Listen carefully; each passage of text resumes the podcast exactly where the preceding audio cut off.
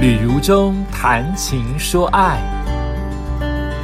欢迎收听《旅如中谈情说爱》，跟如中一起谈情又说爱。今天要来跟大家说的故事来自于三立新闻网，然后它应该是一本书的简介啊，可能其中挑出了一些书的重要内容，变成了一篇报道。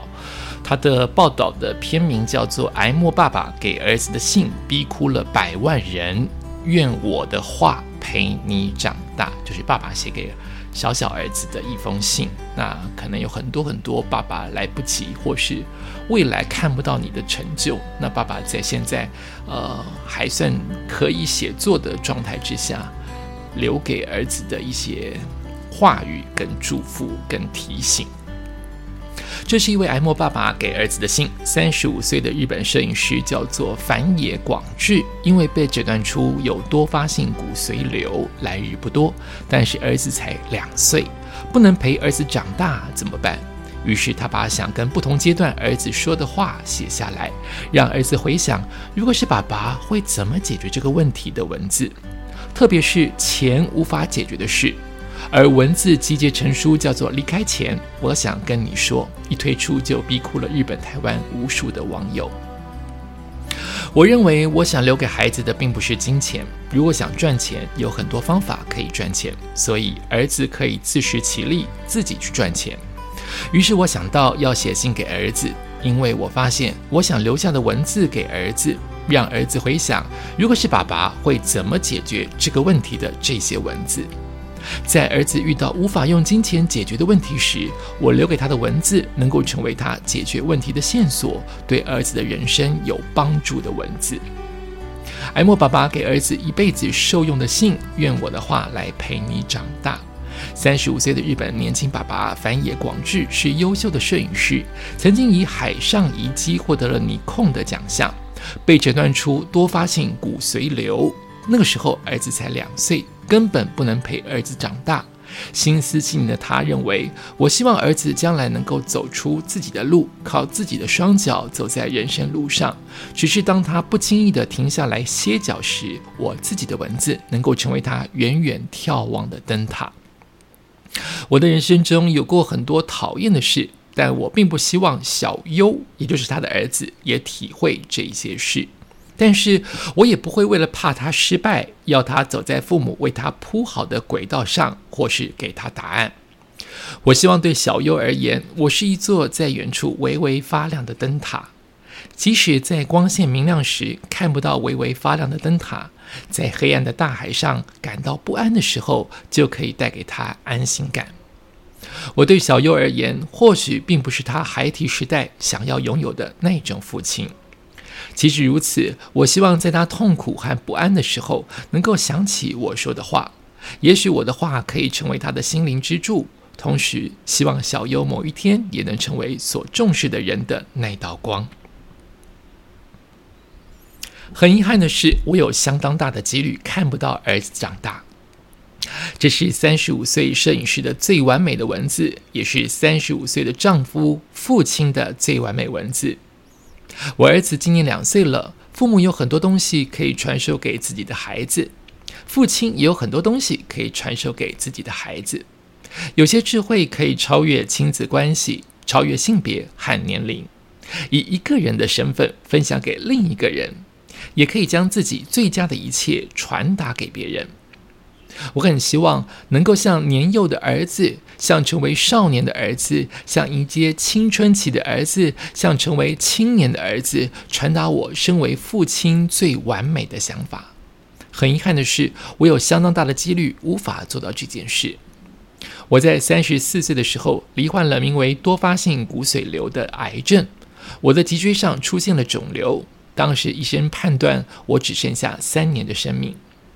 在得知自己罹患癌症之后，想到必须抛下妻儿，我哭了一整晚。然后我开始思考自己想为儿子留下些什么。赚钱有很多方法可以赚，所以儿子可以自食其力，自己去赚钱。于是我想到要写信给儿子：儿子，你要明白，错对别人自认为的好，就是温柔的虐待。我们的作者叫做繁野广志，希望儿子能明白温柔的人有同理心这件事情。温柔的人有同理心，能够理解他人身体和内心的疼痛，能够用自己所能的方法向他人伸出援手。好比送玩具给托儿所的朋友，把点心拿出来给家里的客人。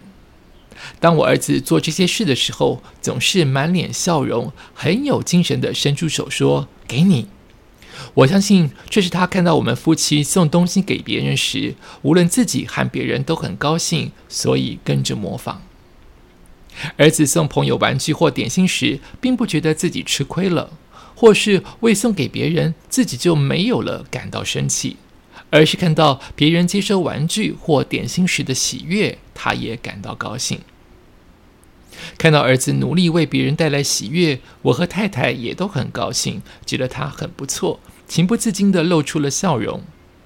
为别人付出固然是一种温柔，但长大成人之后未必都是如此。在我得知自己罹患癌症之后，更深切地体会到这一点。随着周遭人知道我离癌末期，很多人向我伸出了温柔的手。包括，哎，你要多休息。哎呀，你要接受最新最好的治疗。哎呀，努力多活一天也好。这是父母和亲戚等家人的温柔。可是，无论治疗多么辛苦，剩下的日子只能躺在床上，对他们来说，多活一天更重要。我非常了解他们是为我担心，但是我并不希望延长寿命，只是为了躺在病床上看天花板。每两个日本人就有一个人罹患癌症，每三个日本人就有一个人因为罹癌而身亡。只要活着，就会理所当然的遇到罹患癌症的人。这种时候，希望大家不要温柔的虐待这些癌症的病人，也不要就像把热水倒入泡面一样，随便向对方提出建议。日本的癌症标准治疗以及医疗体制的确有问题。很多医生对病人进行了换成是自己就不会接受的治疗，但是他们并不是在为病人进行民间疗法。至少医疗人员对病人进行治疗时承受了职业风险，但是轻易提供建议的人能够对自己提供的建议负起责任吗？他们对于癌症的研究更胜于医疗人员吗？如果知道了什么了不起的治疗方法，不要向他人推荐，请在自己罹患癌症时亲自尝试，不要不负责任的给别人建议。当我在网络上发表这样的内容时，很多和我一样为善意的建议深受折磨的病人和家属以及彝族都留言表示支持。也许我儿子再稍微长大一点，才能够理解温柔的虐待。但是我现在已经开始慢慢的告诉他，温柔的人必须有同理心，能够理解别人身体和心灵的疼痛。如果能够理解别人身心的疼痛，就绝对不会不负责任的提供建议。同时，我想告诉儿子，如果无法理解，可以先从想象开始。如果是为让对方不高兴的事情，即使自认为对方一定会高兴，也不能去做。即使是自己很爱吃的零食，对方可能并不喜欢。我认为，能够在对方着想的基础上，用自己力所能及的方法伸出援手的人，才是真正的温柔。把自己的温柔一股脑儿的丢给对方，并不是温柔。好，这是应该是书斋或者是序言。离开前，我想跟你说其中所揭露出来的。其他的，他的论点也很日本，就是不要过度打扰别人，但其实也适用于全世界。你总是认为你对我好，然后对我做出亲情的勒索、感情的勒索。你总认为延续生命，在对于一个。化疗或是癌症的病人来说是最重要的事情，但是你不是当事者，你不是那个深受苦痛的人，你怎么可以百分之百的确定延续生命最重要？延续生命在对于病痛或是对于正在受苦的人来说，到底是不是最重要的事情？只有你自己是那个痛苦的承受者的人，才有资格去判别。但是话说回来，在痛苦受苦的癌症病患或病人，很多时候也是慌乱了，不知所措，不知道怎么下决定。